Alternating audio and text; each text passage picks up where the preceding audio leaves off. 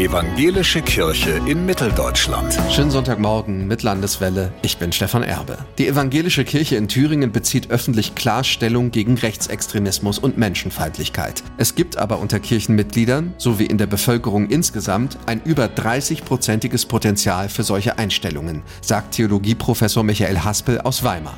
Und da müsse die Kirche mehr tun. Das darüber sprechen, dass es die Probleme gibt, hat sie in den letzten Monaten deutlich verstärkt. Und jetzt ging es darum zu gucken, wie wie kann man das unterstützen, dass es in jedem Kirchenkreis einen Ansprechpartner, eine Ansprechpartnerin gibt, die auch entsprechend geschult sind. Um zum Beispiel vor Ort rechtsradikale Argumentationsmuster besser zu erkennen, wenn etwa in Gemeindechats antisemitische Memes auftauchen, Demokratieverachtung spürbar ist oder Fremden- und Frauenfeindliches positiv kommentiert wird. Wie können wir das Evangelium bezeugen, dass alle Menschen Gottes Ebenbilder sind, deshalb Würde haben und gleich sind, dass alle Menschen von Gott geliebt sind, wenn ein Teil Teil unserer Gemeinden Positionen vertritt, die das in Frage stellen. Das ist die große Herausforderung. Theologieprofessor Haspe weiß, es gibt in ganz Thüringen Gemeinden, Haupt- und Ehrenamtliche, die sich gegen Rechtsaußentendenzen stemmen. Wichtig sei es auch, kursierende Falschinformationen, zum Beispiel der AfD oder aus russischen Quellen, zu korrigieren. Dafür einzutreten, ein reales Bild der Welt wahrzunehmen, Fehlurteile, Vorurteile, Falschinformationen auch als solche zu benennen, würde auch dem Auftrag entsprechen, die Wahrheit wird euch frei machen. In den Kirchen Kirchgemeinden müsse es einen länger dauernden Bildungsprozess geben. Auch persönliche Gespräche über Wut und Kränkungen. Im Gemeindekreis, wo Beziehungen bestehen, ist die große Chance, über Beziehungen Menschen noch zu erreichen und die große Herausforderung, es einerseits anzusprechen und andererseits die Menschen damit nicht selber auszugrenzen. Für diese Gemeinwesenarbeit brauche es aber personelle Unterstützung.